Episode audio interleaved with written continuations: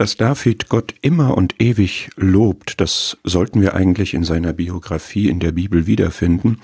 Wir wissen ja sehr, sehr viel über Davids Leben aus verschiedenen Bibelbüchern. Und ich möchte in dieser Folge dem wirklich gerne einmal nachgehen. Das wird nicht in ein paar Minuten erledigt sein wie in den anderen Folgen. Ich werde hier schrittweise vorgehen. Erst einmal möchten wir sehen, wie Lob in Davids Leben aussieht. Es gibt da ein paar markante Psalmen, die wirklich Loblieder sind. Und das ist einfach eine Freude zu sehen, wie er Gott so gut kannte und erlebt hatte, dass er viel zu loben hat und das auf eine sehr, sehr schöne, er auch poetische Weise macht. Und dann haben wir aber ja bei dieser Betrachtung des Psalms 145 so vor uns gehabt, immer und ewig, das heißt auch in schweren Zeiten, auch da, wo man das Gefühl hat, den Eindruck hat, hier gibt es jetzt nicht viel zu loben und zu preisen und beschwingt zu sein.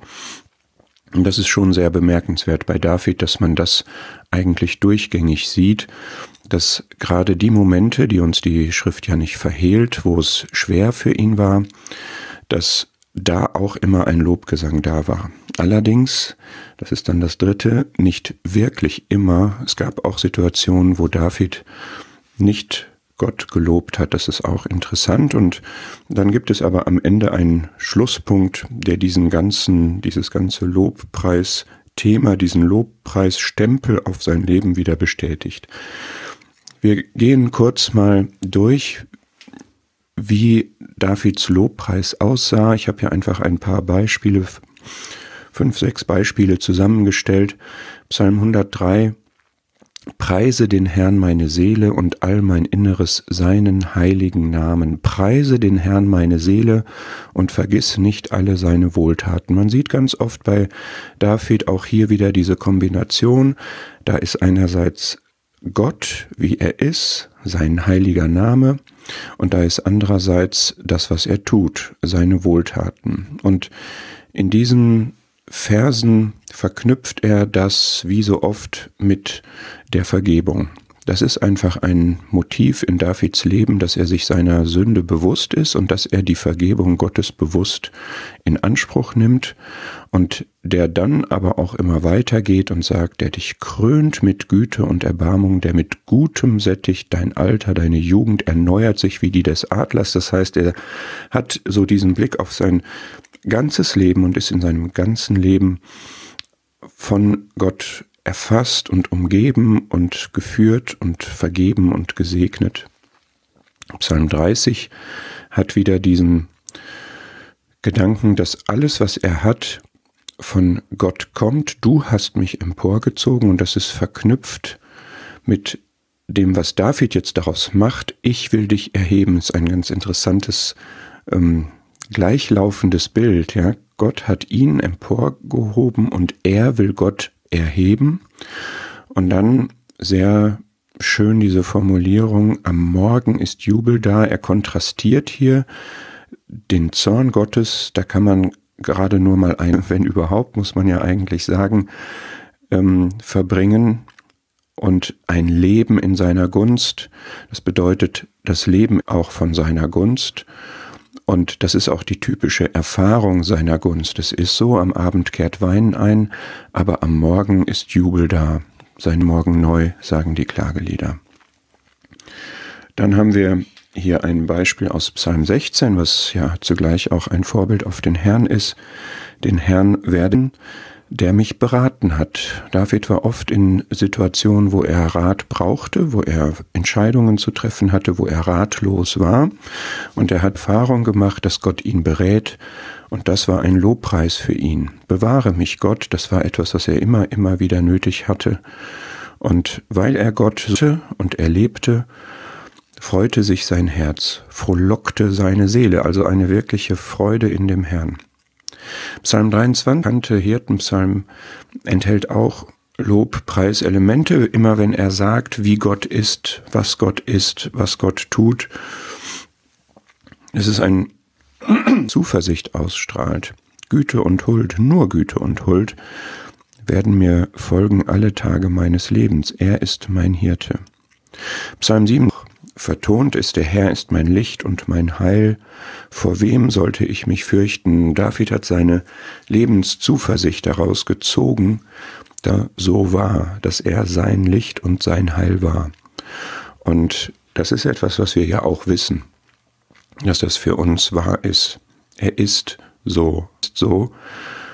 Und haben wir dann aber auch diese, diese Frage, vor wem sollte ich mich denn dann jetzt fürchten, wenn doch der mein Licht und mein Heil ist, wenn er meines Lebens Stärke ist. Wir brauchen Kraft, wir brauchen die Kraft für unser Leben und haben deswegen keinen Grund, Sorge zur Furcht, zum Schrecken.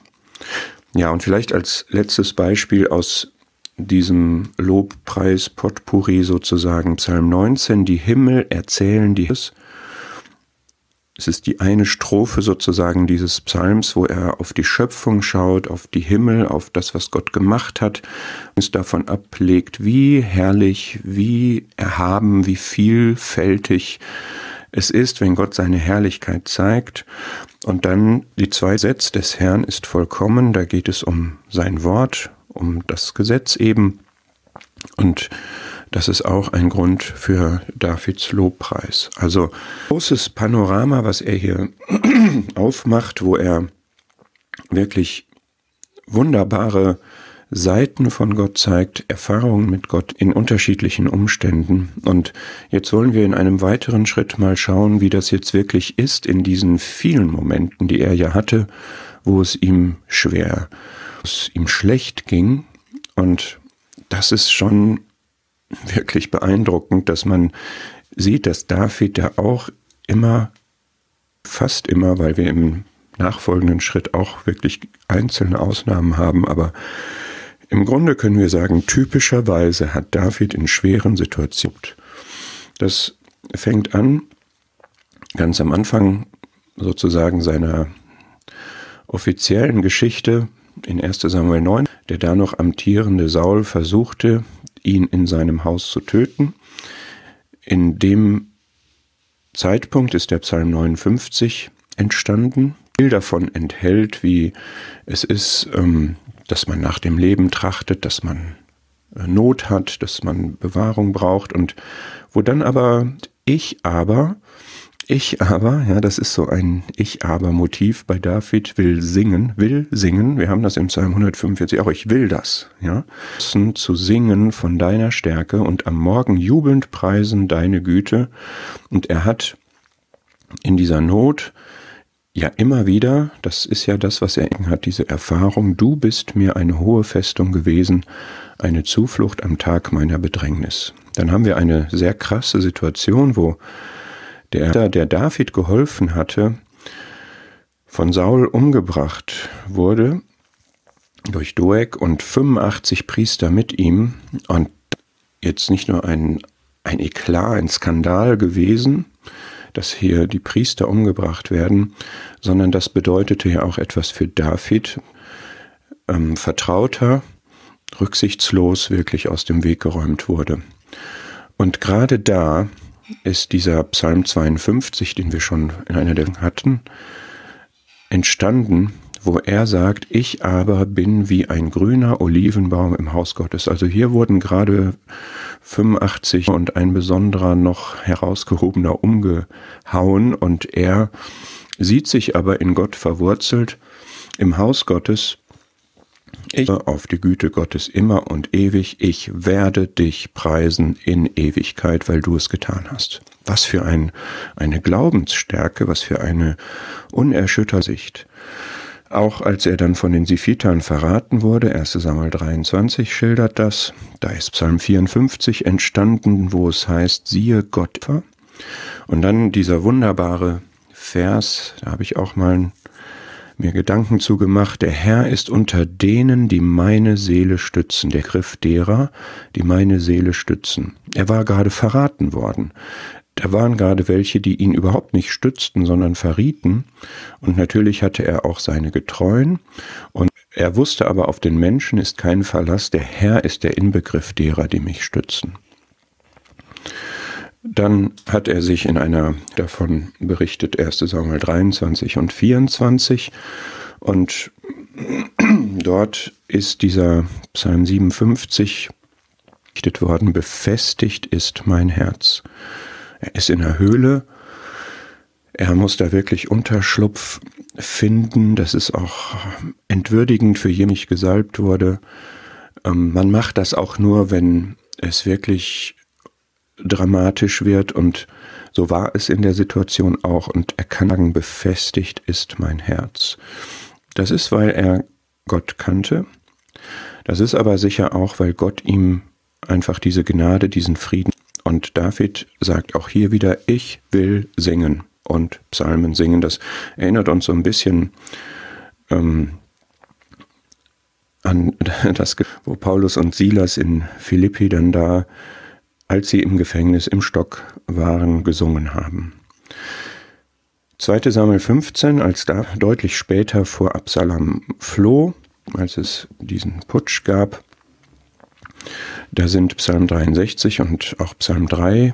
Ende dieser Psalm 63 ist ja wunderschön, wo er diese Sehnsucht zum Ausdruck bringt, wieder zurück zu sein an, in Jerusalem, so werde ich während meines Lebens. Ich werde dich preisen während meines Lebens. Also solange mein Leben dauert, wer, werde ich dich preisen.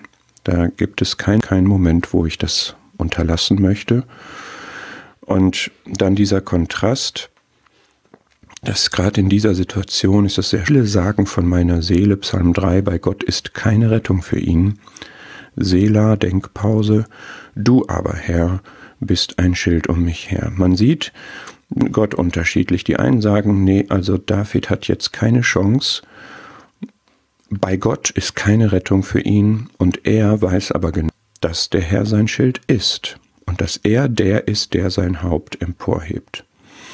Und schließlich noch ein Beispiel, als er diesen Irrweg zu den Philistern genommen, dann dort wieder zurückkehrte.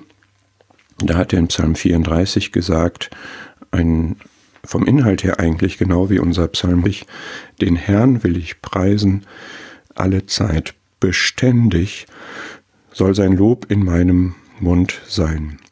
Diese Beständigkeit hat sein aber nicht in dem Sinne gehabt. Ja, es gab auch bei David, es war nicht eine ganz gerade Linie, die immer komplett in einer, sondern es gab bei David auch Situationen, wo er gesündigt hat, schwerwiegend gesündigt hat. Und ich finde es interessant, möchte ich jetzt auch noch darauf zu sprechen kommen, dass es ein paar Momente gibt in seinem Leben, wenn man so nachsucht und schaut, geht mal so durch die Biografie, wo schwere Momente, wo gibt es Situationen, wo Psalmen zugeordnet sind und zum einen fällt einem dann der Psalm 65 auf, wenn man mal nach oben Lobpreis, Lobgesang und so sucht, diese Formulierung deiner hart schweigend der Lobgesang. Ich verstehe das so, Lobgesang da ein Moment ausgesetzt war. Es war ja schweigend und er harrte auf Gott. Und in diesem Psalm David sehr deutlich das Bewusstsein von Ungerechtigkeit, von Sünde, Ungerechtigkeiten haben mich überwältigt zum Ausdruck. Ich, man kann es so verstehen, man muss es nicht so verstehen, aber man kann es so verstehen, dass David jetzt in dem Moment wirklich dieses klare, scharfe, deutliche Sünden, sodass der Lobgesang ausgesetzt war und er auf die Vergebung unserer Übertretungen, du wirst sie vergeben, wartete. Das spricht er Gott ja auch an, zu dir wird kommen alles Fleisch. Das, wenn man das so versteht, man kann es auch anders verstehen und sagen, das ist einfach ein schweigender, ein stummer Lobgesang, der sich hier an Gott richtet und auf seine Antwort wartet. Das macht, glaube ich, keinen großen Unterschied, diese. Aber es ist jedenfalls so, dass David, das wissen wir nach seiner äh, Sünde, dem Ehebruch und dann dem Mord Bathseba und ihrem Mann, 2. Samuel 11 und 12, dass Psalm 51, der da entstanden ist, das genauso sagt. Lass mir wiederkehren des Heils tu meine Lippen auf, mein Mund wird dein Lob verkünden, weil er einfach so ein Gewissen hatte, dass er das vor Gott ausgebreitet hat und sich von ihm gewünscht hat, dass er wieder in Einklang mit ihm kommt, dass er die Vergebung bekommt, dass er das aber alles ausgesprochen hat mit dem Ziel, mein Mund wird dein Lob verkünden, das, und auch der, der Überzeugung, dass das so sein wird. Auf uns übertragen wollen, müssen wir wissen, dass unsere Sünden auf jeden Fall vergeben sind und dass es in dem Sinne dass wir wieder ein neues, reines Herz bekommen müssten. Der Heilige Geist ist in uns, der geht auch nicht weg, wenn wir sündigen. Aber es ist, wenn wir sündigen, so, dass wir dann belastet sind, gehemmt sind und Lobgesang nicht das Erste ist, was voransteht für uns, Kenntnis, wo wir aber dann nicht auf Vergebung warten müssen, sondern wo wir Vergebung haben und die in Anspruch nehmen und dann auch befreit sein loben können. Ja, da müssen wir, glaube ich, schon einen kleinen Unterschied machen zwischen der alttestamentlichen Stellung und von David und der, die wir haben. Und was auch auffällig ist, dass in all den Trauerliedern, die David gemacht hat, gedichtet hat, als Saul gestorben ist, dass die ohne Lobpreis auskommen was ein bisschen in Kontrast steht dazu, dass sonst eigentlich keine andere Situation und schlimm und krass ähm, ihn an den Lobpreis gehindert hat. Und ich habe den Eindruck, dass David hier wirklich ein, ein sehr maler war, der sehr in der Trauer gelebt hat. Und man muss wahrscheinlich auch sagen, dass wirklich diese Trauerlieder ja einen bestimmten Zweck hat, nicht seine Glaubensbeziehung zu Gott ausdrücken, wo Lobpreis eigentlich immer einen Platz hatte, mit der Ausnahme, die wir gerade hatten, sondern dass sie dazu bestimmt waren, zum Ausdruck zu bringen und dass er deshalb da keine Lobelemente eingebaut hat. Man sieht jedenfalls, dass am Ende seines Lebens, ich habe jetzt hier Beispiele von so markanten Momenten zu seinem Lebensende hin, es immer alles noch von Lob geprägt war. Er hatte ja das Herzensziel auszubauen. Gott hat ihm gesagt, dass das nicht seine Aufgabe sein wird, sondern von seinem Sohn Salomo. Und als er dann offiziell an Salomo übergibt, da ja, ist ganz viel Lob und Ehre in diesem Gebet, was er da diesen seist du Herr von Ewigkeit zu Ewigkeit. Dein Herr ist die Größe, die Stärke, der Ruhm, der Glanz, die Pracht. Das ist gewaltig, was er hier alles zum Ausdruck kommt, geht, dass Gott ein herrliches Haus bekommen soll, ein, vom Material her, vom Erscheinungsbild her, herrliches Haus, für das David schon viel zusammengetragen hatte. Aber er sah, dein Herr ist die Größe, die Stärke, der Ruhm, der Glanz, die Pracht. Dein ist das Königreich. Es geht jetzt das Königreich über dem David an Salomo, aber das ewige Reich von dem Herrn, er ist über alles erhaben. Reichtum und Ehre kommen von dir. In deiner Hand sind Macht und Hand ist es alles groß und stark zu machen. Es ist ein, ein epochaler Moment hier von in der Dynastie von David, die, über, die dann kommen wird auf Salomo. Und er ist sich aber ganz bewusst, das kommt alles von dir und es ist alles in deiner Hand. Sehr, sehr stark. Gott hier lobt und das auch in diesem Moment so klar vor allen zum Ausdruck bringt, wo die Aufmerksamkeit eigentlich auf David und Salomo liegt und er dann das auf Gott.